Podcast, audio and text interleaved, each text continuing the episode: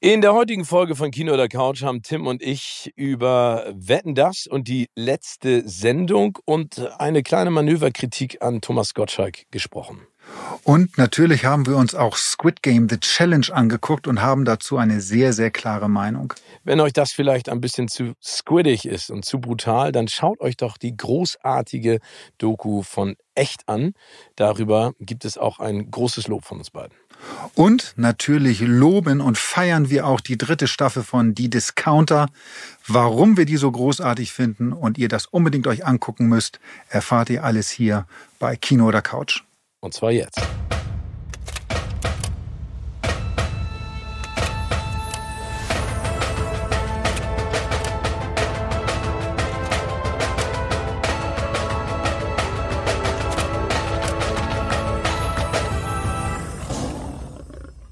Moin Moin und herzlich willkommen zu einer neuen Ausgabe von Kino oder Couch. Und Tim und ich wollen direkt mal einsteigen mit etwas, was die Nation, wie man so schön sagt, am vergangenen Wochenende bewegt hat und immer auch noch ein paar Wellen schlägt. Wir wollen es nämlich nicht missen über Thomas Gottschalks letzten Auftritt bei Wetten das, der größten Unterhaltungsshow im deutschen Fernsehen oder die zumindest am längsten lief. Also man einer wird gewinnen und äh, äh, die ganzen anderen Sachen waren ja auch riesig und große Straßenfeger. Aber er ist jetzt zum letzten Mal nach 154 Sendungen äh, auf der Bühne zu sehen gewesen und zum dritten Mal abgetreten. Und ich hoffe, es ist wirklich das letzte Mal gewesen. Oh, okay. Wow.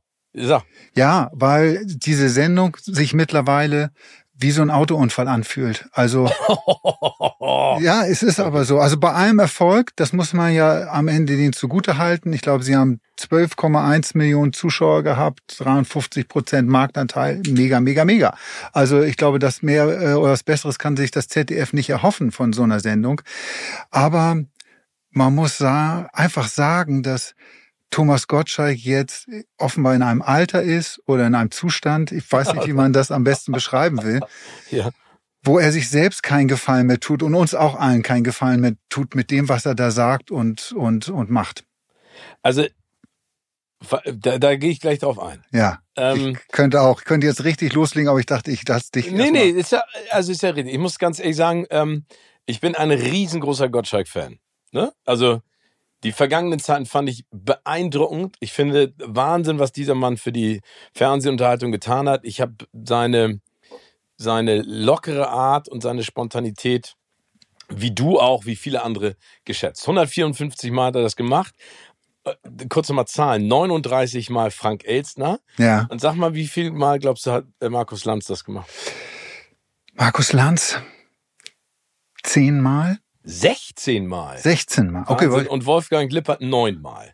Bis er dann im, er dann, im genau, Baumarkt unterwegs war. Es gab 1030 Wetten insgesamt, 1249 Wettpaten, 859 Showacts. Das war, finde ich, echt beeindruckend. Ähm, äh, am häufigsten zu Gast war Peter Maffei, 17 Mal. Robbie Williams, neunmal Solo und dreimal mit Take That. Und dann meistbeschäftigte Wettpatin die meistbeschäftigte Weltpatin Iris Berben? Ja! Alter, woher weißt du das? Das ist geil. Zehn Sofa-Einsätze hatte sie. Dann kommt Bulli äh, und Veronika Ferres mit jeweils neun. Boris Becker, Otto Wages, Tischwaage jeweils acht. Gut. Ist also, dir was ein eine Punkt, ist dir auch mal was aufgefallen? Was ich glaube, es gibt keine Sendung weltweit, wo ein Effekt immer eintritt, bei fast jeder Sendung, und das ist bei, der, bei jetzt bei der finalen äh, Show ja auch wieder der Fall gewesen, dass die Promis, die internationalen Promis, die zu Gast sind, immer einen Flieger erreichen müssen. Ja, ja, das hat sogar Take That auch gesagt. Ne? ja, also die, die sind ja mittlerweile nur noch zu dritt. Ähm, ja, das ist schon absurd. Das war früher aber cool. Das war der Star, die Star Power. Ne? Jetzt ist das natürlich so ein bisschen outdated. Aber jetzt zu Thomas Gottschalk. Also wie ganz Riesenfan. Ich durfte ihn auch ähm, etliche Male treffen. Ähm, er hat mich so ein bisschen unter seine Flügel mal genommen vor, vor längerer Zeit, als ich beim Wetten das war. Da hat er echt mir auch nochmal ein paar super Tipps gegeben. Ich habe den hier auch in Hamburg getroffen. Geiler Typ. Jetzt kommen wir zu deiner Kritik. Ich glaube, ähm, was mir gefehlt hat, lieber Thomas, an dieser Stelle, ist vielleicht auch so ein bisschen die Leichtigkeit, ja. die du hattest, ist so umgesprungen in eine Art Verbitterung. Ohne das jetzt zu spitz zu formulieren, aber vor allen Dingen das Ende und dieses ne, ich kann nicht mehr so sein, wie ich eigentlich im Privaten bin, weil ich dann Shitstorm ernte und sowas. Das, das steht ihm nicht, stand ihm noch nie und hat er auch gar nicht nötig, weil er so viel gemacht hat. Ich glaube, dass die, die Frage natürlich immer ist, wann hörst du auf? Und wenn jemand es immer noch schafft, den beiden letzten auf 15 Millionen Menschen vor den Bildschirm zu kriegen und jetzt auch wieder 12 Millionen, ist es dann richtig? Hätte er früher aufhören sollen? Also ich glaube, beim ersten Mal hätte er aufhören sollen. Das war leider, und das hat er ja auch gesagt, kein richtiges Ende, weil damals ja dieser Unfall war mit Samuel Koch. Das prägt einen natürlich und da kann ich auch verstehen, dass dich das für immer ähm, weghaut. Ich stehe dem Ganzen auch zwiegespalten gegenüber, weil auf der einen Seite hatte ich mich gefreut, dass so was Heimliches ist. Mhm. Auf der mhm. anderen Seite war es aber so, der Dino also unter den Shows, der nicht mehr in diese Zeit passt. Und man hätte und man kann ja wetten das modernisieren. Und äh, wenn so eine, wenn jemand wie Shireen David, die ich total geil finde, äh, wirklich auch eine, eine, unfassbar smarte Frau, das muss man wirklich sagen. Auch bei ja. The Voice gerade durch ihre Kritik und die Art und Weise, wie sie argumentiert, so on point ist, so straight, so klar, so gut, mega. Mega. Und wie, und sie hat jetzt bei der Sendung ja Gottschalk eine verbale Ohrfeige Zu Recht. Zu Recht und Deluxe. Also ich bin jetzt nicht der größte Fan von Shireen Davids Musik, aber das ist auch völlig das geschmäcklerisch. Okay, ist halt ich, anders als diese Fahrstuhlmusik, die du immer hörst. So ist es. Aber äh, ich finde, sie ist eine wirklich coole Frau und die Reaktion war top, top, top, top, top. Also und das hat es auch gebraucht, dass so ein Ding da zurückkommt. Und das ist das große Problem von Thomas Gottschalk, meiner Meinung nach, ist, dass er mittlerweile, er wird kritisiert. Und das wurde er über Urzeiten, der diese Sendung gemacht hat, nicht. Und ich meine mit Kritik jetzt gar nicht, dass er Versprecher drin hat, dass er teilweise lispelt. Das finde ich auch teilweise blöd, diese Kritikpunkte. Man kann Schweighöfer und Schweinsteiger mal in so einer Moderation ja, Ich, ich gebe es zu, ich habe bei der letzten Staffel von Joko und Klaas gegen ProSieben habe ich zu Olli Kalkhofe, Olli Welke gesagt. Olli Kalkhofe, es tut mir echt leid, aber das war in so einem Moment. Und dann hat Klaas mich gerettet, weil er dann direkt gesagt hat, ja, das bringt mich gerade auf einen sensationellen Podcast von den beiden Ollis, den ich euch gerne ans Herz legen möchte. Danke auch Klaas an dieser Stelle. Nee, also das ist, ähm, finde ich, wie gesagt, da, die Kritik kam jetzt ja auch, oh, er hat sich da versprochen, hat die Namen durcheinander. Drauf, Scheiß drauf, irgendwie, das kann alles passieren. Das finde ich nicht weiter wild. Das Problem ist halt, du hast es gerade angesprochen, diese Verbitterung. Oder ich will es mal so beschreiben. Ich glaube, dass Männer, vor allem erfolgreiche Männer, wenn sie alt werden, sehr selbstgefällig in ihrem ganzen Habitus sind und sich so bei jeglicher Kritik unglaublich überreagieren. Und das empfinde ich, zumindest bei Thomas Gottschalk momentan auch so. Der hat über Jahrzehnte lang, konnte der bei Wetten das die wildesten, verrücktesten Sprüche raushauen. Keiner hat ihn da irgendwie groß drüber, drüber für kritisiert.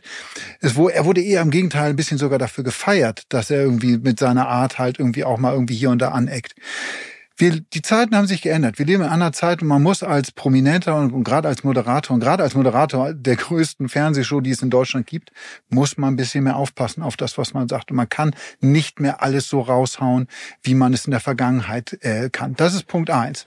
Darf ich da direkt Ja, natürlich. Also klar. Also zu Punkt eins sehe seh ich genauso. Ich glaube, man muss lernen, ähm, dass die Zeiten sich ändern und das ist ja auch genau richtig. Ich finde es auf der anderen Seite ist es zu einfach, wie schnell KritikerInnen auf den Plan gerufen werden für Versprecher, für Dinge, die vielleicht politically nicht korrekt sind. Und dann kriegt man direkt auf die Schnauze. Und ich sage nicht, dass es, dass man alles akzeptieren soll, aber ich finde, man kann in allem auch einen Spielraum lassen. Und ich glaube nicht, dass ein Thomas Gottschalk etwas bösartig sagt, sondern dass es ihm anders rausrutscht, als er es in der Sekunde meint. Was mich aber auch dann zu dieser Situation mit Shirin David bringt, das war nicht cool.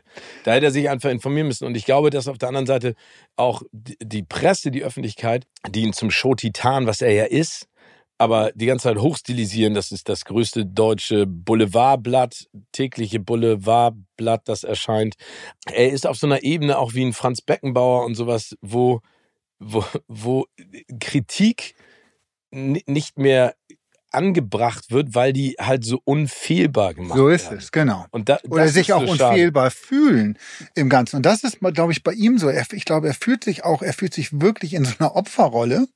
Und da muss ich sagen, lieber Herr Gottschalk, wenn du zu Shirin David sagst, hey, ich hätte gar nicht gedacht, dass du Feministin bist, Ja. dann hast du leider einen Blick auf Feministinnen, der- ein ganz alte Männerblick auf Feministinnen, der nicht gut ist, der komplett falsch ist und ähm, deshalb ihre Reaktion darauf dann zu sagen, so, so, warum denn nicht? Weil ich gut aussehe, ist genau, genau die perfekte, die, die perfekte Antwort darauf.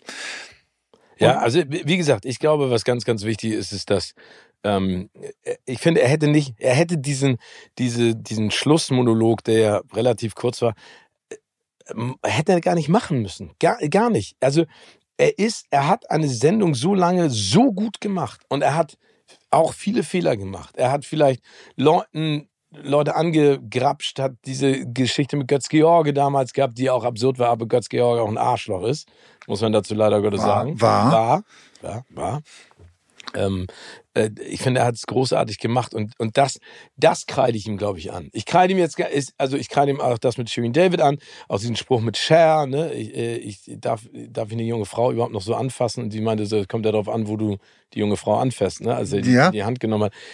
Das, ich verstehe nicht, warum, warum das in ihm so drin war. Also da frage ich mich, hat das ZDF ihn die ganze Zeit so ge- gedrängt darauf, darauf zu achten? Oder woher kommt das? Nein, das, mich weil er jetzt Widerspruch und Kritik bekommt. Und die hat er nicht bekommen. Und Okay. er, er glaube ich, missversteht da auch etwas. Ich glaube, also ich spreche ihm gar nicht ab. Oder auch anderen Moderatoren nicht ab, das zu sagen, was sie denken. Nein, nein, das habe ich auch gar nicht so Ne? verstanden. Also er nein, kann, nein. er kann gerne sich in eine Sendung setzen und sagen, ich sehe das so und so und ich und und und das ist meine Meinung zu, zu diesem Thema. Nur ich muss dann auch in der Lage sein oder be- bereit sein, das Gegenwind, Gegenwind zu ertragen. Und das ist er nicht. Also und, und das kommt, oder das ist mein Gefühl bei seiner Abschlussrede, wenn er sich dann so auf beleidigt tut, so ja, ich habe ja will keinen Shitstorm auslösen, da sage ich lieber gar nichts. Ja, da- das verstehe ich auch nicht. Genau, das ist beleidigt. Nee, sein. nee, und auf der anderen Seite muss man ja auch sagen, da möchte ich gerne jemanden äh, äh, kurz hier äh, ins Programm mit reinhieven, Tim Melzer. Ja, Tim ist die politically uncorrecteste Person auf diesem Planeten. Aber er ist so. Der sagt halt auch Hardcore-Sachen. Ne? Also äh, diese Doku zum Schwarzwälder Hirschen, ja. äh, äh, die jetzt auch zu Recht tausend Preise eingewo- äh, eingeheimst hat oder oder Kitchen Impossible, das sind einfach Sendungen, die leben auch von seiner Kodderschnauze und zeigen auf der anderen Seite ja auch, wenn du authentisch bist und der kriegt auch ständig auf die Schnauze, wenn er irgendwas falsch sagt, aber dann ist es auch völlig korrekt. Ich glaube, es geht heutzutage darum, dass man guckt, was darf man, was darf man nicht, sich das aneignet, aber authentisch bleibt. Und, ich- und, und das ist genau das, womit du auch recht hast. Ich glaube, dass Thomas Gottschalk ähm, sich da einfach hat äh, ver verunsichern klingt so doof, als wenn der so, ein Novize in diesem Geschäft wäre, aber das fand ich auch schade. Das, ab- genau. Ab, aber Steven, ohne dass wir jetzt zu viele Namen nennen und uns das mit allen möglichen Leuten verscherzen, obwohl es könnte uns eigentlich auch scheißegal sein.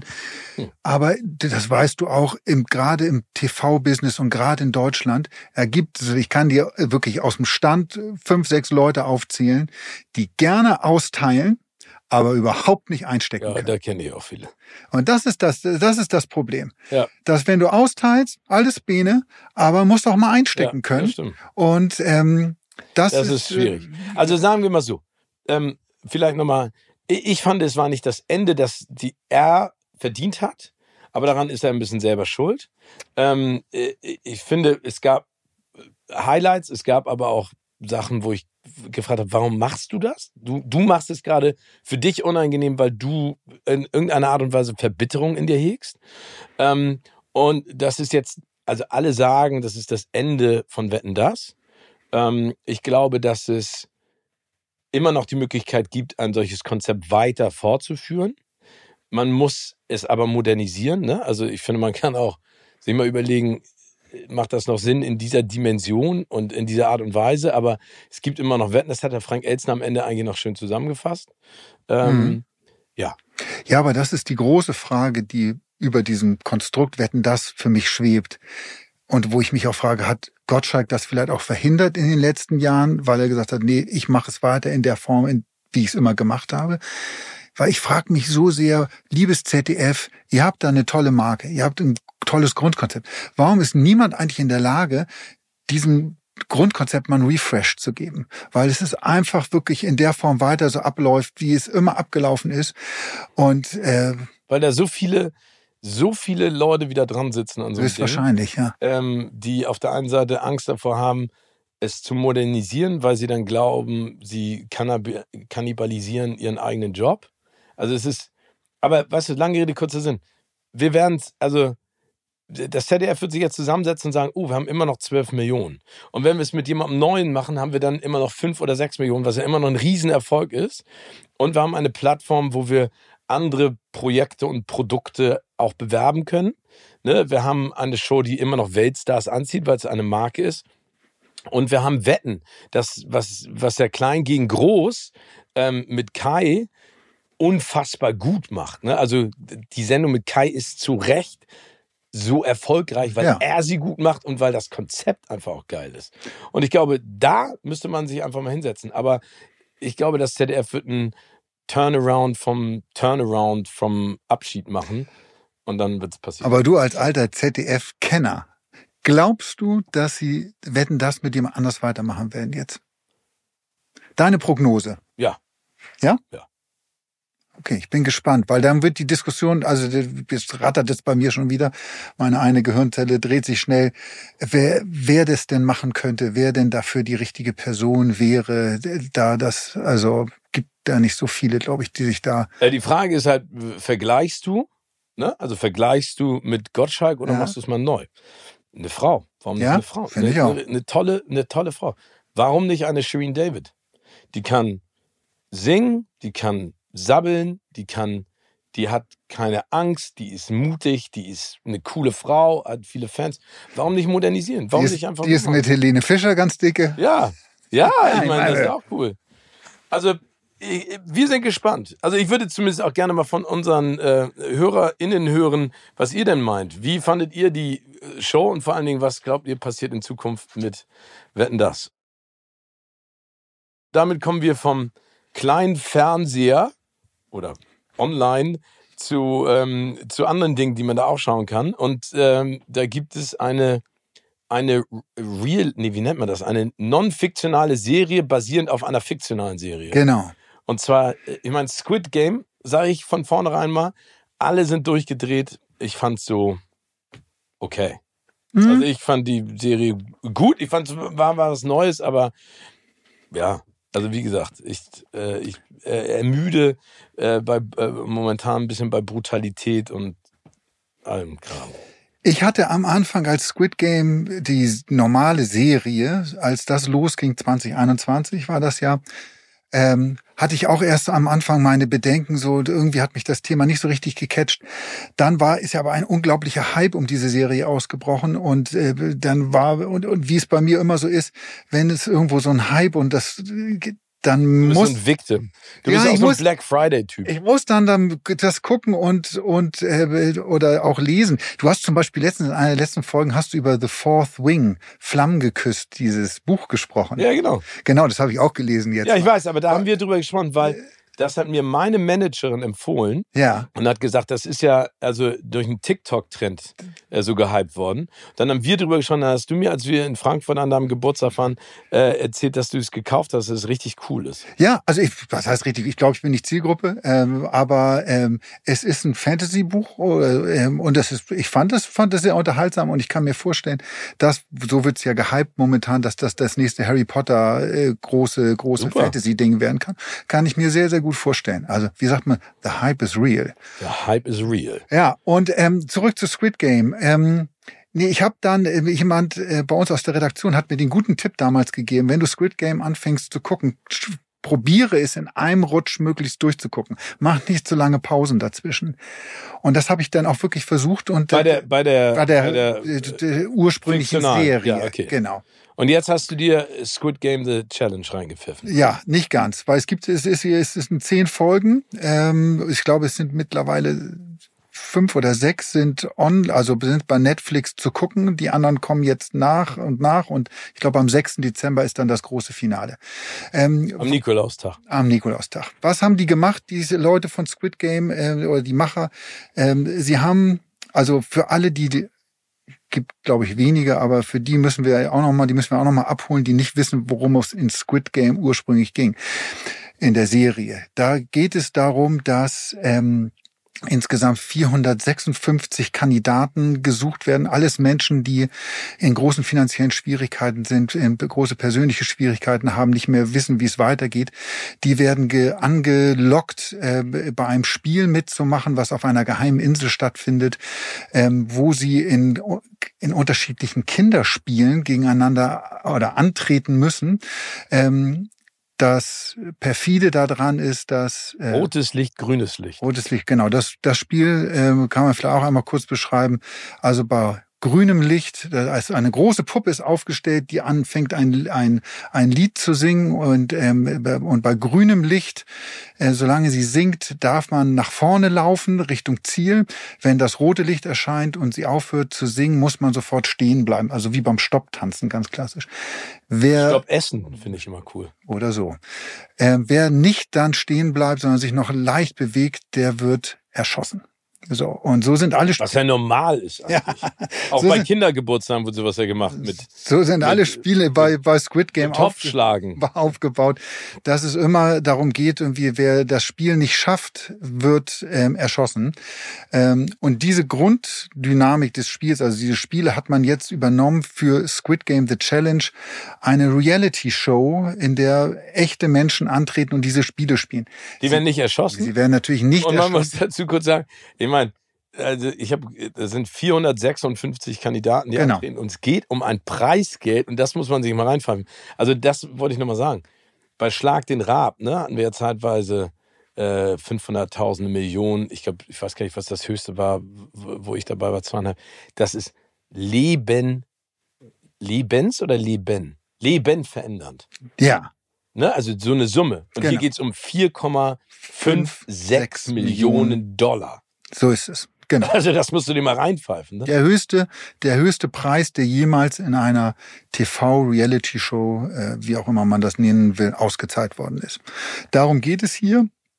Und ähm, ja, die 456 Kandidaten treten halt an, einem Spiel nach dem anderen. Und wenn man halt sozusagen, also das erste Spiel ist dieses rotes Licht, grünes Licht Spiel, was wir gerade beschrieben haben.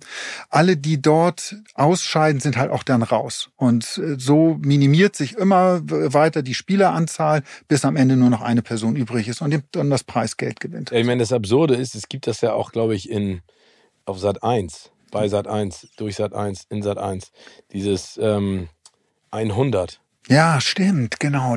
Was im Prinzip das Gleiche ist. Ja ne, wo die Spiele machen müssen, also Kinderspiele, Challenges und dann auch eliminieren. Also immer der, der Letzte scheidet sozusagen immer aus. Ja, ja genau. Also ist im Prinzip das gleiche, also ist das gleiche Prinzip. Ja. Nur Squid Game. Squid Game. Und man muss grundsätzlich zu dieser neuen, oder dieser Squid Game Challenge Sendung sagen, ich glaube, die Leute bei Netflix haben einfach überhaupt nicht verstanden, worum es in der ursprünglichen Serie ging. Ja, es ist ja Kritik am Kapitalismus. Genau, es ist eine Gesellschaftskritik. Es genau, ist eine und die Kritik Brutalität. Am, ne? am Kapitalismus, weil in dieser Originalserie in wirklich, also da sitzen dann Milliardäre dahinter, die diese Spiele veranstalten, weil sie sich so langweilen in ihrem Leben und dort ähm, ja so moderne Gladiatorenspiele dann mehr oder weniger stattfinden lassen. Und das ist die Kritik dieser Serie an der unserer Gesellschaft, am System und ähm, an einer Schere, die immer weiter aufgeht auch. Und ähm, das wird durch diese Challenge-Serie natürlich völlig ad absurdum geführt, weil letztendlich wir als Zuschauer genau in diese Rolle jetzt ja, also reinrutschen. ja reinrutschen dann auch. Und ähm, deshalb ist, glaube ich, diese Sendung äh, einfach vom, vom Kern her, finde ich, moralisch eigentlich nicht akzeptierbar. Also eigentlich dürfte man das gar nicht gucken. So. Habe ich trotzdem gemacht. Und bin enttäuscht. Ja. ja, also wie gesagt, es ist ja, man kann ja darüber grundsätzlich streiten, ist so eine Sendung gut oder also moral vom moralischen Anhang gut oder schlecht. Ich finde einfach, dass sie relativ langweilig ist.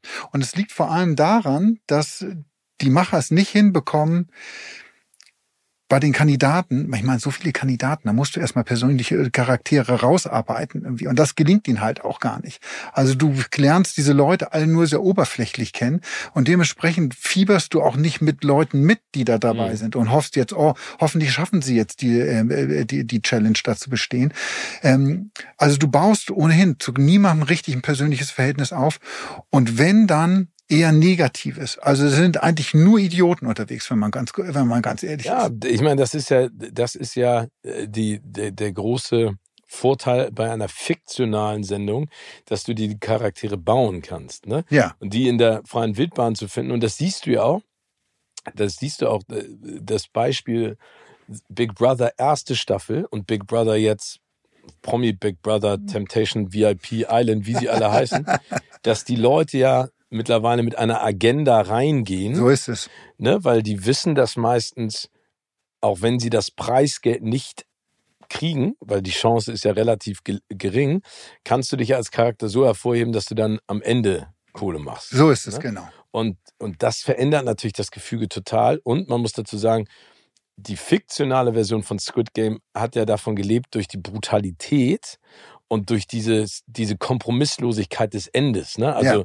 rotes Licht, grünes Licht und wenn du es nicht packst, wirst du erschossen. Wie absurd ist das, ein Kinderspiel so so zu überziehen. So ist es, genau. Und das geht halt dann nicht. Logischerweise, zum Glück geht's nicht. Ja, so, weil sie das ja versuchen. Das ist ja das, das Absurde. Sie versuchen es. Also, wenn ich ein Spiel nicht bestehe, dann ist es nicht, dass ich dann real erschossen werde, aber es explodieren so Blut, ähm, na, wie so kleine, die, die Kandidaten haben alle irgendwie so Blutbomben an, an sich und die explodieren. Die sind dann nicht rot, sondern es ist so ein schwarzes Blut, aber du hast schon die Wirkung, als hätte ein Sniper gerade irgendwie jemand, äh, ähm, oh, der Leute da. Und die Kandidaten, es wird noch besser, die Kandidaten fallen dann auch, also die, die lassen sich dann zu Boden fallen und bleiben dann liegen, als wenn sie wirklich erschossen werden. Und das ist so perfide oder, oder, oder da kriegt diese ganze Sendung auch so, finde ich, echt echt so ein komisches Gefühl, weil ihr, ihr tut so, als wenn Leute hier wirklich real erschossen werden. Wir wissen alle, dass das nicht der Fall ist, aber ihr tut so. Und das Schräge ist auch, dass die Kandidaten selber, ich glaube auch, dass die, die Ebene der, so der eigenen Wahrnehmung oder wie die miteinander reden, so verwischt, weil die sprechen dann auch untereinander, sagen, wenn wir jetzt das und das nicht machen, dann sterben wir alle. Und dann brechen einige in Tränen aus und du sitzt davor und denkst so, nein, ihr sterbt nicht, ihr scheidet einfach nur aus. Und aber dann wünsche ich mir, dass irgendeine große Produktionsfirma Running Man ja. mit Arnold in echt mal bringt. Weißt du, also dann wirklich so mit so brutalen Sachen. Nein, Steven. Nein, wünsche ich nicht. Aber da, also du hast gerade das zusammengefasst, was ich von diesem Dings äh, halte. Aber jetzt hätte ich da noch mal eine Gegenfrage. Ist es die Verzweiflung von Netflix, etwas wie Squid Game wieder zu finden, also den Hype zu rekreieren durch eine ähm, non-fiktionale Show? Oder ist es der richtige Schritt zu überlegen, wie kann ich etwas Fiktionales in ein non-fiktionales Format pressen? Ich glaube, es ist Verzweiflung, ähm, es ist Gier. Einfach, du hast ein Format und ein, äh, ein Konzept, was unfassbar erfolgreich gewesen ist und Squid Game, die die klassische Serie oder die erste Staffel der Serie zählt ja immer noch zu den meistgeschauten, gestreamten Serien bei Netflix aller Zeiten. Ähm, und also du hast ein Erfolgsformat und dass dann äh, jemand auf die Idee kommt zu sagen, so ja, ähm, ich, ich werde das jetzt nach oder wir müssen dann Ableger finden, finde ich, ähm, ja, liegt auf der Hand geht jetzt hier völlig schief und hätte man vielleicht auch von Anfang an nicht machen sollen. Vielleicht muss man einfach auch ertragen, auch als ein Netflix ertragen, dass, dass, es, nicht funktioniert. dass es so nicht funktioniert und dass die Serie so für sich steht und dass das gut ist. Und dann warten, wartet man lieber auf die zweite Staffel. Die kommt ja, die kommt aber erst 2025. Also die zweite Staffel der klassischen Serie von Squid Game startet 2025. So lange wollten die Macher offenbar und Netflix nicht warten, sondern haben dieses Ding dazwischen gepackt am Ende glaube ich nicht, dass sie, äh, dass sie den, äh, dass sie ihrem Format damit einen Gefallen getan haben. Also im, im ja, ich Image glaub, die haben den Hype im Prinzip um die erste Staffel und die zweite gekillt. Und weißt du, was wirklich, wirklich schräg ist? Aber das ist, das sagt auch so viel aus über Leute, die, wie die Leute draußen teilweise auch ticken. Ich habe mir mal so Kritiken jetzt auch angeguckt, irgendwie, wie, wie wir es finden, ist immer eine Sache. Kann auch sein, dass draußen alle es total geil finden, was, was so. da läuft. Ist erstmal nicht so, aber ganz viele schreiben, die haben, die haben nicht verstanden, dass das eine Reality-Spielshow ist sondern die denken, dass das die zweite Staffel ist. Und die denken, dass, hey, das ist jetzt ja einfach, die Schauspieler sind schlecht und das ist Squid Game, ohne dass die sterben. Das ist ja total doof. Warum hat man das Konzept geändert? Und ich so, wow. Oh, ich will ja. gar nicht wissen, was du mir da gerade erzählst, weil das lässt mich echt an allen Menschen zweifeln. Ja, aber du das, denkst, das, kannst du nicht ernsthaft hast. Also, aber so, so ticken einige oh, Leute. Alter Falter. Ey, okay, gut. Also das, äh, das haken wir mal aber kommen wir vielleicht mal äh, zu etwas Schönen und Positiven. Und ich singe dir jetzt ein kleines Liedchen vor. Das singe ich immer, wenn du einschlafen willst. Weinst du oder ist das der Regen? Kennst du noch, ne? Ja, das ist echt. Echt. Und das ist echt, echt. Ich kann es nicht so gut singen, aber. Ähm, nee, du hast nicht so eine schöne Stimme wie Kim, Kim, Kim Frank. Frank. Über die Band Echt gibt es eine Doku, die ihr gucken könnt in der ARD-Mediathek. Und wir haben in der Vergangenheit viel über Dokus gesprochen, mein lieber Timmy. Robbie Williams war dabei, David Beckham. Und Weil es so ein riesen Trend ist momentan. Also ja, aber jeder finde, kriegt jetzt eine Doku. Ja, wir nicht. Aber die. ab. Äh, aber echt. Und ähm, ich fand die richtig gut. Ja. Ich fand die richtig gut. Weil, und ich glaube, das ist genau das, worüber du auch immer gesprochen hast, die ist echt. Also die ist, die ist nicht diese diese Superstar äh, Enthüllung äh, oder oder äh, so, dass Robbie Williams und David Beckham noch mal eine menschlichere Seite in ihrem Elfenbeinturm zeigen wollen, sondern hier geht's einfach um um ein Phänomen, äh, das wir ja voll mitgekriegt haben, so einer es. Band, die die alle angehimmelt haben und vor allem dann dieser Absturz, ne? Mhm. Ähm, und das Witzige ist, ich kenne Kim echt schon sehr, sehr lange, auch durch MTV. Ne, das habe ich ja auch mal gemacht vor, vor Jahrzehnten.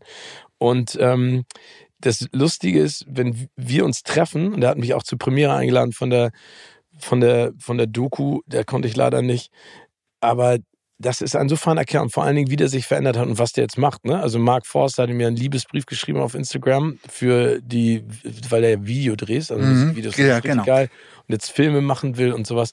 Und ähm, ich fand den immer schon, der, der war schon immer ein sehr schlauer, smarter junger Mann. Ja.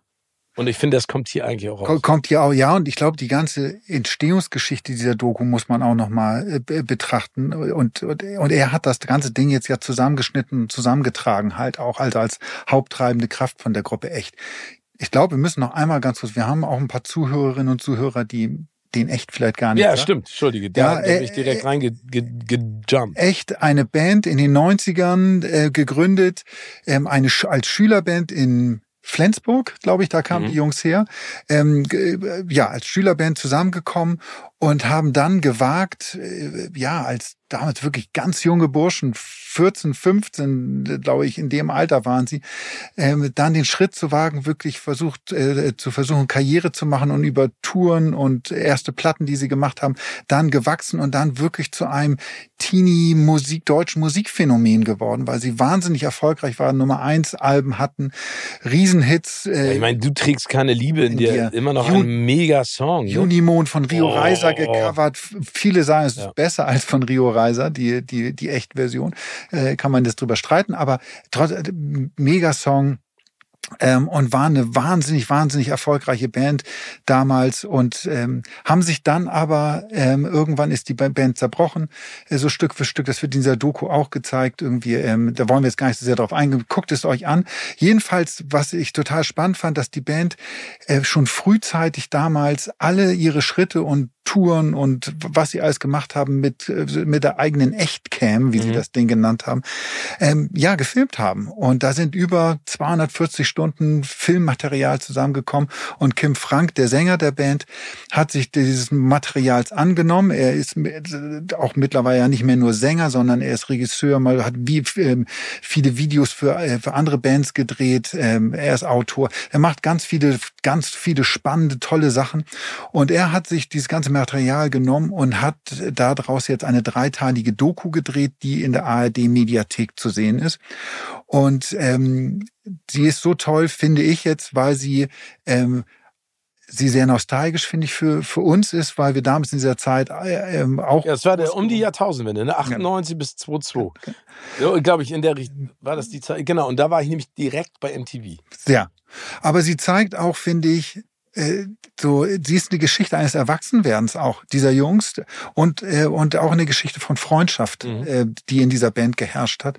Ähm, ich fand das teilweise richtig bewegend. Es ist teilweise unfassbar albern auch. Das, da muss man so ein bisschen durch, durch so ein paar Szenen, weil es einfach Teenager ja, aber, sind. Ja, genau. Und Quatsch mit machen. dem Erfolg, also das ist ja so der Spiegel, den man dann vorgehalten bekommt, weil, also wir haben ja auch extrem viel Quatsch gemacht, Timmy. Ja. Und wenn du dann aber auch noch so bekannt bist und vielleicht auch die finanziellen Möglichkeiten hast, die wir logischerweise nicht hatten, ähm, dann drehst du, glaube ich, auch noch mehr frei.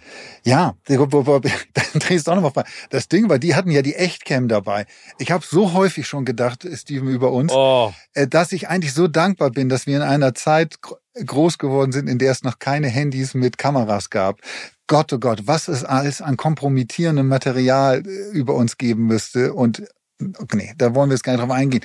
Ähm, das ist bei den Jungs anders gewesen. Irgendwie, es gibt sehr lustige, äh, viele Nacktaufnahmen von den Jungs äh, in, in, dieser, in dieser Doku. Ähm, aber eine geile Band. Also, wie gesagt, ich glaube, wenn wir über Doku sprechen, und das haben wir jetzt ja gemacht, und du hast ja auch zu Recht deine, deine Kritik äh, auch an David Beckham und Robbie Williams abgelassen, finde ich, ist das kompakt. Es ist nicht in die Länge gezogen. Überhaupt nicht, genau. Ne, sondern du hast eher das Gefühl, ach schade, ich würde noch mehr sehen. Und es ist halt, wie gesagt, so echt. Es ist einfach etwas, es geht ans Herz. Du wirst mitgezogen. Und, und das finde ich so toll, was du gerade auch gesagt hast. Es lässt dich nachdenklich zurück und nochmal auch, auch so einen Fokus aufs eigene Leben packen. Ne? Ja. Freundschaften, wie verhalte ich mich, was passiert da, wo geht's hin, was macht man? Und das ist genau das, finde ich super. Und ich wollte noch eine Geschichte erzählen, und das ist nämlich ganz spannend, ähm, weil ich habe bei meinen Eltern gelebt, als ich aus, ähm, als ich aufgehört habe äh, bei Pro7 und dann war ich ja noch in Amerika und habe ich bei meinen Eltern gelebt, weil ich nicht so richtig wusste, wo es weitergeht. Und nämlich einen Morgen mit dem Auto meiner Eltern in die Stadt gefahren in Hamburg und bin an der Elbchaussee vorbeigefahren und äh, da saß Kim draußen äh, äh, auf so einem Stein. Das war, ich glaube, es war im Sommer. Ich weiß nicht mehr, Kim. Das musst du nochmal rekonstruieren. Und ich habe angehalten, habe gesagt, ey Diggi, was ist los? Was machst du? Und er kam nicht rein oder wusste nicht. Der war auf jeden Fall so ein bisschen lost. Und dann habe ich ihn mitgenommen und haben uns total nett, also äh, unterhalten. Und das war so ein Moment, wo du gemerkt hast, was er auch für ein Typ ist, ne? Und da, dadurch, dass wir auch diese ganze Zeit mit Eni von den Maiklöckjes und sowas, das habe ich ja auch alles durch MTV und Radio alles mitgekriegt. Aber da, da, das schießt mir immer wieder in den Kopf. Das sind so Begegnungen, die du dann einfach mit dir trägst. Und ich musste so, so schmunzeln darüber, weil ähm, als ich meine Frau kennengelernt habe und die häufiger bei ihren Eltern damals besucht habe. Die wohnte in Hamburg-Othmarschen. Mhm. Da hatten die Jungs von Echt um die Ecke rum, hatten die eine WG gegründet, wo die in Othmarschen Ach, gewohnt haben. Und ich musste immer vom, vom Othmarschener Bahnhof an diesem Haus, wo die gewohnt, die Echt-Jungs gewohnt haben, vorbeigehen, um zu meiner Freundin und jetzige Frau dann äh, zu gehen. Ah, wie geil. Und es war immer so, dass da mindestens zehn Mädels vor der Tür standen irgendwie. Und äh, ich weiß sogar, wo das war. Ich weiß die Straße leider nicht mehr irgendwie, aber also ich weiß nicht mehr den Namen der Straße, man, aber da da standen, wann ist da, die standen da immer irgendwie, auch wenn die Jungs glaube ich auf Tour waren und gar nicht da für Wochen nicht zu Hause waren, Wollen einen Blick dann ja auf Ein Grasheim klauen. Genau, Ja, also wie gesagt, das können wir euch ans Herz legen. Schaut es euch an, das lohnt sich auf jeden Fall. genau. Und eine Sache, wenn wenn du Kim noch mal triffst demnächst irgendwie, oder äh, frag ihn doch noch mal, weil ich habe mir so gedacht, nach der Doku auch gefragt, eigentlich wäre es echt so spannend zu sehen, wenn die Jungs noch mal wieder zusammenkämen, Mhm. um noch mal Musik zu machen. Irgendwie. Weil das muss ich wirklich sagen, ich finde Kim Frank ist wirklich ein exzellenter Sänger. Ja, absolut. Eine, mit einer so prägnanten, tollen Stimme. Ja, mit einer Ähm, besonderen Stimme. Mit einer besonderen Stimme und ich würde gerne mal hören, was so eine Band wie die, ähm, weil die haben echt so Klassiker gemacht. Also es sind heute noch Songs dabei, die, äh, und das war, Mann, das waren Teenager, die hörst du so äh, und denkst, geiler Song. Ja, also äh, lieber Gunnar, lieber Andreas Puffy, Puffy Puff Puff. genau, lieber Kim, lieber Florian und lieber Kai, bitte macht da nochmal was zusammen. Würden wir uns freuen. Ja, sehr. Ja, sehr Wir würden noch kommen zum Konzert. Ja, auf jeden Fall. In der ersten Reihe stehen und mit. Natürlich. Äh, kommen wir zu, von einer Doku zu einer, wie nennen wir, zu einer Mockumentary. Äh, und die ist ja auch gerade gestartet. Und zwar ist das die dritte Staffel von Die Discounter. Mit äh, vier Menschen, die wir hier auch schon bei uns im Studio hatten, weil wir haben ja mal unsere Watch Talk Show gemacht äh, zu Discounter, die zweiten Staffel. Das war sehr, sehr lustig. Äh, und vor allen Dingen unser alter Kumpel Marc Hosemann spielt da ja äh, Thorsten, Den Filialleiter. den Filialleiter. Ähm, äh, kurz zur Einleitung. Ähm, äh, die Discounter, äh, die, äh, der Supermarkt äh, ist aus Altona nach Billstedt gezogen, weil Thorsten das Ding in Altona vor die Wand gefahren hat. Und jetzt soll er das Ding in Billstedt retten. Und es geht wieder mal um viele Liebesbeziehungen und Absurditäten und Dinge, die da passieren. Ich habe äh, in der vergangenen Woche die ähm, äh, Premiere moderieren dürfen von der dritten Staffel von Die Discounter in Berlin im Napoleon-Komplex bei gefühlten minus fünf Grad in der Halle. Also die haben das in der Halle aufgebaut und äh, dann eine Leinwand und eine Bühne. Ähm, was ganz geil war, die Aftershow-Party konntest du betreten, indem du durch Kühlschränke durchgegangen bist. Du musstest da aufhören von Kolinskis ähm, Supermarkt. Da haben die vier Folgen der Staffel gezeigt. Ich habe jetzt schon meine absolute Lieblingsfolge. Und zwar äh, äh, fahren die ähm, äh, ge gemeinschaftlich in den Snowdome nach Bisping. das ist eine der geilsten Folgen, die ich jemals gesehen habe. Und ähm, Da war ich. Ich war mal in einem anderen Snowdome. Äh, Nee, es gab mal einen in Richtung Berlin und es gibt einen in, in, in Bisping. Aber war, war das nicht der, war das nicht der, da war das nicht hier der Junggesellenabschied? Das war der Junggesellenabschied von Eiche und Farming. Ein doppelter Junggesellenabschied war das. Und einer, ich nenne den Namen nicht, einer aus unserer Tru Truppe hat keine Skier bekommen, weil er zu voll war, als wir ankamen. Ja, zu Recht. Haben sie ihm keine Skier mehr ausgehändigt. Genau, also es ist mehr von allem. Es ist teilweise, da haben die Jungs schon, sagen wir, sehr die Schrauben angedreht. Äh, mu muss man aushalten. Ja, Einige Sachen sind drüber. Ähm, aber grundsätzlich ist es schon beeindruckend, ähm, was die da auf die Beine gestellt haben und was für einen Erfolg die haben und vor allen Dingen, wie diese, diese Premiere gebebt und gelebt hat, ne? weil die Leute das so dermaßen abfeiern, so Ja. unfassbar. Und das ist echt cool. Und dann noch eine Sache und dann äh, kannst du gleich was dazu erzählen, entschuldige. Es war so witzig, weil ich so viele Leute getroffen habe, auch aus dem Fernsehbereich. Und das ist so geil, das ist einfach diese Medienblase. Wie viele Leute mir erzählt haben, dass sie jetzt mit den Jungs was machen wollen und was planen. ja. Habe ich gesagt, ey, wenn, wenn die das alles machen, was ihr sagt, was ihr mit dem Plan, wie können die denn das alles machen? Also die kleinen Brüder und da nochmal echt äh, äh, Respekt, Chapeau für das, was ihr da macht, für das, was ihr da kreiert habt und ähm, äh, für euren Erfolg kann ich echt nur immer wieder meinen Hut ziehen und äh, das ist authentisch und, und ehrlich und es sind auch geile, äh, geile Charaktere. Ne? Also da sind einfach äh, unfassbar tolle Figuren kreiert worden, ähm, die einfach Spaß machen beim Gucken. Ja, ja, ich glaube, wir sind ja alle, alle profitieren jetzt von diesem tollen Format. Also auch unser guter Freund Marc Hosemann, ja. der auch, muss man auch ganz ehrlich sagen, auch äh, Zeiten hatte irgendwie, da war es schon schwieriger irgendwie und da kamen die Rollen nicht alle so reingeputzelt. Ich glaube, momentan sind alle verrückt nach Mark irgendwie und wollen, wollen gerne was mit ihm machen. Also Ja, weil der super macht, ne? Also ich muss sagen, Thorsten sticht raus. Ich finde Clara ja auch super. Ähm, ich meine, also die, die Belton-Zwillinge und vor allen Dingen Bruno sind ja die Creative Minds, die das auch alles umgesetzt haben. Das ist echt beeindruckend. Aber ich glaube, der, der heimliche äh, Favorit von allen ist immer noch Jonas genau. von Merlin und der hat in dieser vierten Folge auch wieder so einen sensationellen Auftritt. Also das macht echt Spaß. Das ist auch äh, genauso wie echt, äh, was, was du dir anguckst und einfach da sitzt und sagst, ey, cringe, let's, uh, let's rock and roll. Ja, also, wobei, wie gesagt, man muss auch sagen, ich glaube, es werden Leute jetzt hier zuhören und die, die es noch nicht gesehen haben, es sich vielleicht angucken und danach sagen, ey, Steven, Tim, habt ihr ein Loch im Kopf? Was, was habt ihr mir oder was habt ihr uns da empfohlen? Man muss diesen Humor mögen. Ja, genau. So, und ich glaube, das trennt sich dann auch, dass es auch Leute geben wird, die da gar nichts mit anfangen können und, ähm, und andere, die es einfach feiern. Also wir feiern das, ich, ich kann mich da die ganze Zeit nur beömmeln und äh, finde das ganz großartig.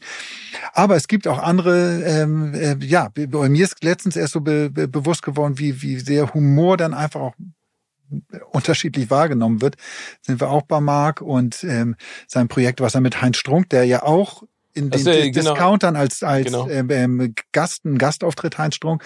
Und die haben ja vor kurzem gemacht ähm, Last Exit Schinkenstraße, läuft mhm. Amazon Prime war nicht meins. Und äh, weil das, nämlich auch Vorwürfe schon kamen, ja, alles, was Marc Hosemann macht, äh, feiert ihr ab, weil das ein Freund von euch ist. Nee, da ja, sind wir ehrlich. Also und wir natürlich, ja wir freuen einfach, uns, wenn ne? alle, genau, das wäre jetzt einfach. Ich freue mich über alles, was Marc macht, was, was cool ist, was erfolgreich ist irgendwie, aber ähm, Ja, ich meine, man muss dazu auch ganz ehrlich sagen, man ist als Freund natürlich noch kritischer. So ist es. Aber, genau. aber ich finde ja bei Last Exit Schinkenstraße genauso wie bei die Discounter, ich habe lieber etwas, was ganz klar äh, so seine eigene Fahrba Fahrbahn hat. Und dann können ja Leute sagen, nee, ist mir zu schnell, zu langsam, zu doof, zu dunkel, zu was weiß ich. Als diesen Gemischtwarenladen versuchen zu servieren, wo du dann äh, dir eine Serie anguckst und dann denkst du, ey, das ist nicht euer Ernst jetzt, dass das auch noch als Handlungsstrang reingewoben wird und ach, jetzt kommen auch noch Tiere dazu. Das macht ja total Sinn. Äh, und äh, deswegen, ich finde es geil. Und was ich daran ehrlich gesagt so feier ist, dass das sind Jungs um die 20. Ja. Ey, du musst dir mal reinpfeifen, was die da für einen Trend aufgesetzt haben. Ne? Also wenn du mit Amazon, äh, mit Prime sprichst, mit Netflix, alle wollen diese Mockumentaries jetzt machen, weil das geil umzusetzen ist. Es ist authentisch, es ist ja alles improvisiert, was die genau. machen. Und eine Nura und sowas, das ist ja, wie quick du da sein musst. Ne? Du musst äh, die ganze Zeit richtig durchrocken. Und das, das feiere ich. Das finde ich einfach geil. Ja. Und ähm, genau, also äh, können wir euch auch nur ans Herz legen. Und dann in unserer Lieblingsrubrik. Ab auf die Couch. Die besten Family and Friends Filme für zu Hause. Präsentiert von Poco. Geht es um welche Serie, mein lieber Timmy? Es geht um eine meiner absoluten Lieblingskrankenhausserien. Wie ihr alle wisst, bin ich ein großer Fan von Krankenhausserien jeglicher Form. Ähm, und wirklich in den Top drei meiner Lieblingsserien ist drin The Good Doctor. Und endlich, endlich, endlich, endlich gibt es die fünfte Staffel jetzt bei Netflix läuft sie und sie läuft bei Disney Plus läuft sie. Ähm, bei Sky, glaube ich, ist, äh, sind sie schon einen Schritt weiter irgendwie. Da sind sie, glaube ich, bei Staffel 6 schon. Aber ich erfreue mich jetzt endlich daran, dass Dr. Sean Murphy zurück ist, gespielt von Freddie Highgrove. Ähm, und es ist eine so geniale Serie. Vielleicht noch einmal ganz, ganz kurz. Freddie Highmore, ne? Highmore, oh Gott. Alles gut. Er wird mir es ewig übel nehmen. Freddie Highmore.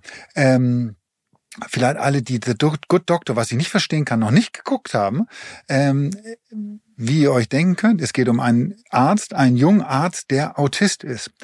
Und ähm, nebenbei, also er ist nicht nur Autist, sondern er ähm, leidet unter dem, ich glaube, wie hieß das Ding? Ich habe das mir aufgeschrieben. Ich kann es mir nämlich einfach nicht merken. Unter einem Syndrom und zwar dem Savant-Syndrom. Das ist eine so also eine Inselbegabung. Also er kann bestimmte Abläufe im Körper und wie alles zusammenhängt irgendwie äh, direkt auf Knopfdruck abrufen, ne? abrufen und und äh, hat dadurch ein unglaubliches medizinisches Wissen.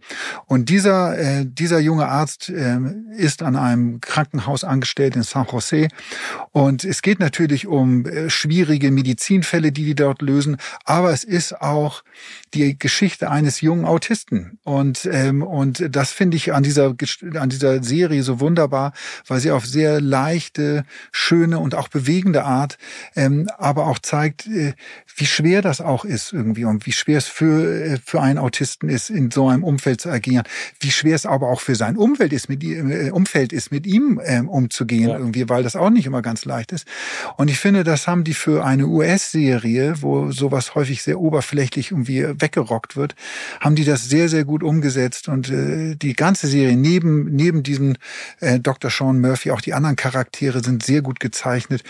Und wer ein Herz für Krankenhausserien hat, so wie ich, der wird das lieben. Und es ja, ist was für die äh, ganze Familie. Genau, das finde ich ist so toll. Ne? Also ich finde, es ist ein bewundernswertes Kind. Es ist, es ist natürlich Drama, aber es ist so positiv. Und, ähm, äh, und ich finde, der Freddie Highmore spielt das wirklich gigantisch. Ich glaube, ich gibt jetzt 116 Folgen, also mhm. reichlich auch für die kommenden dunklen Wochenenden ja. äh, an jedem Adventstag könnt ihr euch das gemeinsam anschauen. Und wie gesagt, wenn ihr Freddie Heimos und so, wenn ihr euch fragt, ich habe den Namen schon mal gehört oder ihn vielleicht mal gesehen, wenn ihr die Serie noch nicht kennt, ne, Charlie und die Schokoladenfabrik damals, äh, der Film mit äh, Johnny Depp, ähm, ein gutes Jahr mit Russell Crowe hat damit gespielt, äh, Goldene Kompass war er dabei, also das ist Spiderwick äh, Chronicles, glaube ich, hat er auch mitgespielt, also ganz, ganz äh, viele tolle Filme und er ist wirklich, äh, also das Geile ist ja, es gibt ja so so Leute, die altern nicht, ne? Ja, genau. Also der ist jetzt ja, ich glaube, über 30, aber sieht einfach wirklich immer noch aus wie Anfang 20. Ja. So wie du und ich.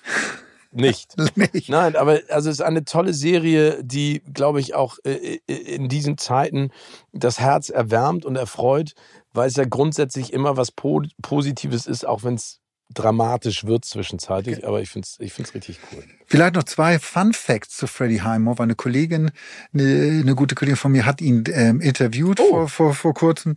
Und ähm, was mir nicht bewusst war, der kommt ja aus einem Schauspielhaushalt, sozusagen sein Vater ist ein bekannter Schauspieler okay. in England und seine Mutter ist die Agentin von Daniel Radcliffe, Harry Potter. Ach Quatsch.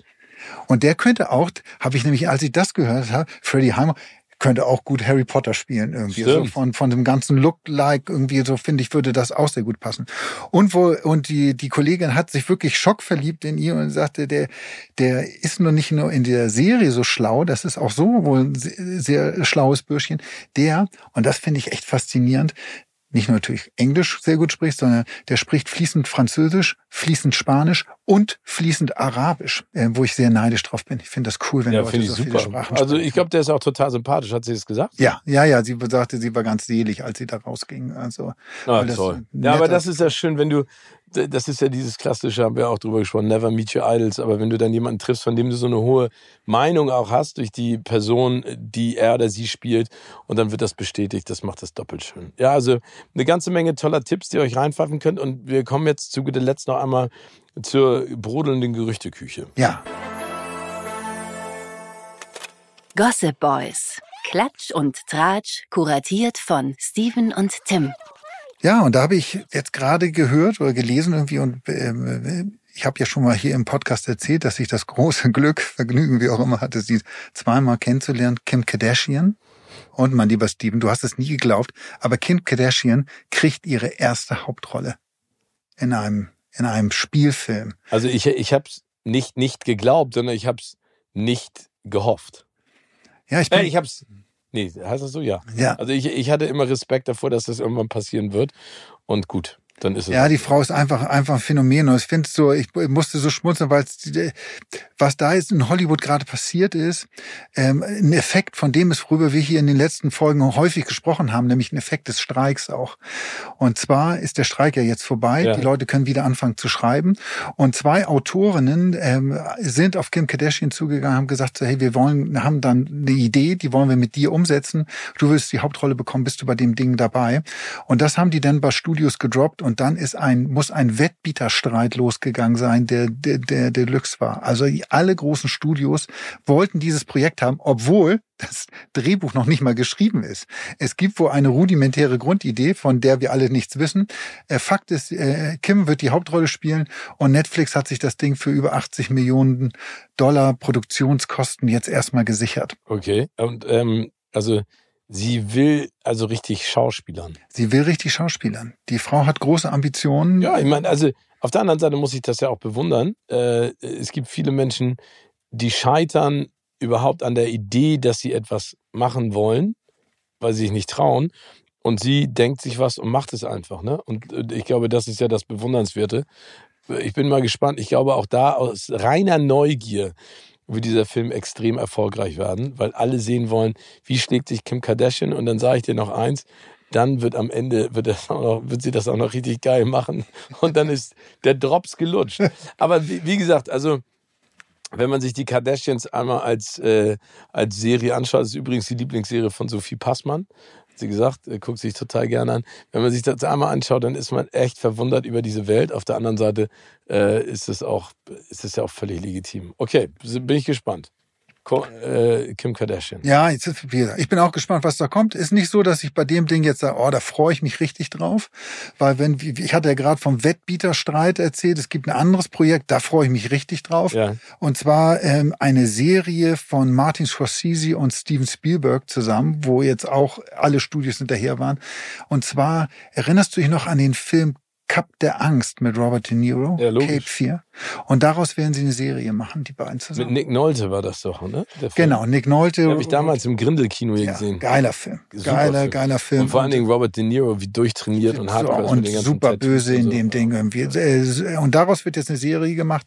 Und nächstes Ding, worauf ich mich auch drüber freue, Serie Guy Ritchie dreht eine Serie zu seinem Hit The Gentleman. Ach, für mich immer noch einer der geilsten Filme, die er gemacht hat. Ja. Und ich meine, er hat gute gemacht. Ne? Snatch ist geil, äh, hier Bube, Dame, König, äh, Gras ist super, aber The Gentleman auch in dieser Kombination an Leuten einfach immer noch ein großartiger Spaß. Modisch hat er auf mich abgefärbt. Ja, das wissen wir genau. Genau, also ja, aber coole Serien, was da alles kommt. Also ich bin so und so gespannt werden wir auch sicherlich so gegen Ende des Jahres mal machen, mal einen Ausblick auf 2024 geben, was da in den Startlöchern steht an Filmen, ne? weil äh, du hast den Streik gerade angesprochen. Mal schauen, wann sich das sozusagen ähm, äh, niederschlägt. Ja, genau. Und eine Sache vielleicht, das habe ich jetzt nochmal gehört und dann freuen wir uns natürlich, wenn ihr nächste Woche auch wieder einschaltet. Wir haben ja letztes Mal drüber gerätselt über Mission Impossible, ähm, warum der verschoben wurde. Und es gibt jetzt ja ein Bild von ihm, wo er sozusagen äh, zu Dreharbeiten fliegt von Mission Impossible. Ja. Das heißt, äh, Dead Reckoning Part 2 werden neue Sachen gedreht, ähm, um vielleicht die Story auch ein bisschen kompakter zu halten. Ich finde es immer noch ein geiler Film, der erste Teil. Ich kann, aber ich weiß nicht, ob man dem Ganzen jetzt gut tut, wenn zwei Jahre später sozusagen das, das weiß ich auch nicht. die Fortsetzung kommt. Weil ich meine, das war bei Herr der Ringe ja schon so, dass du ein Jahr lang gewartet hast und dachtest, oh scheiße. Und, und vor allem, ich habe diese Fotos auch gesehen und die erste Frage, die ich mir gestellt habe, ist, was ist mit Tom Cruise Gesicht passiert? Der sieht so aufgepolstert aus, als wenn der irgendwie sich irgendwie was in die Wangen hat, irgendwie. Also ich weiß jetzt auch, wenn, die haben ja Sachen gedreht, das muss ja irgendwie alles passen, jetzt irgendwie auch vom, vom, vom, vom Gesicht. Er sieht irgendwie anders aus, irgendwie fand ich auf, auf, auf den Fotos irgendwie. Ja. Apropos, ich war auch sehr schockiert und äh, das muss ich noch einmal schnell loswerden. Mhm. Sylvester Stallone, da gibt's ja auch eine Doku, The Sly, die bei, bei ähm, Netflix läuft, bei dem ganzen Promi-Dokus da hat mich auch echt schockiert, wie der, also der sieht so operiert im Gesicht aus, irgendwie, das ist schon. Ja, ich meine, der, wie alt ist der? 75? Ja, wobei er hat jetzt was, und das müssen wir auch, das muss ich noch einmal los, und dann sind wir auch gleich, äh, gleich, äh, gleich, gleich durch. Aber loswerden. Wusstest du, dass Sylvester Stallone den ersten Teil von Rambo total schlecht fand und verhindern wollte?